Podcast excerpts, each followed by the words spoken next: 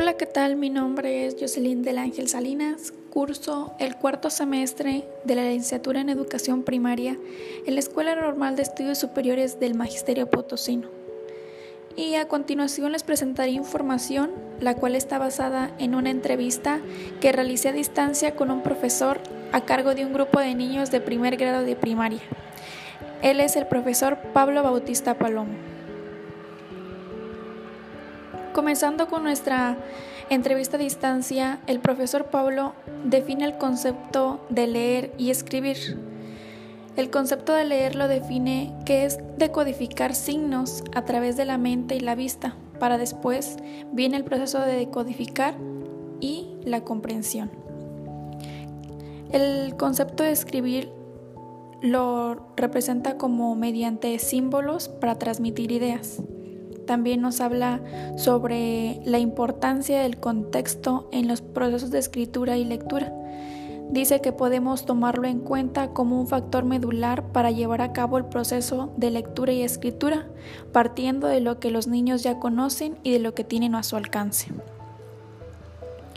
La relación que existe entre la lengua oral y escrita en los procesos de alfabetización, nos dice que ambos son el canal para llevar a cabo el proceso de alfabetización.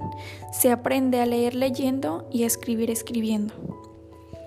Que el alumno es competente al desarrollar habilidades lingüísticas, tanto oral como escritas, para realizarse con sus paralelos es algo que implica leer en diferentes contextos. Además nos habla sobre qué es un escritor autónomo. Para él es escribir de acuerdo a las necesidades, gustos y aficiones o por el simple placer de escribir. Un método de alfabetización es un procedimiento que tiene técnicas para lograr la enseñanza y aprendizaje de la lectura, la escritura y el cálculo mental. Habla también sobre la importancia que tienen los programas vigentes, en este caso el de español en educación primaria que está vinculados a los procesos de alfabetización inicial. Nos habla que dice que el alumno construye su aprendizaje partiendo de conocimientos previos y utilizando situaciones contextuales y problematizadoras mediante prácticas sociales del lenguaje.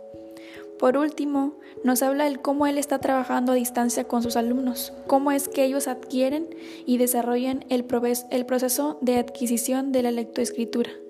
Nos habla que él ha estado trabajando a través del método global, con estrategias diseñadas y con cuadernillos de trabajo, así como algunas videollamadas.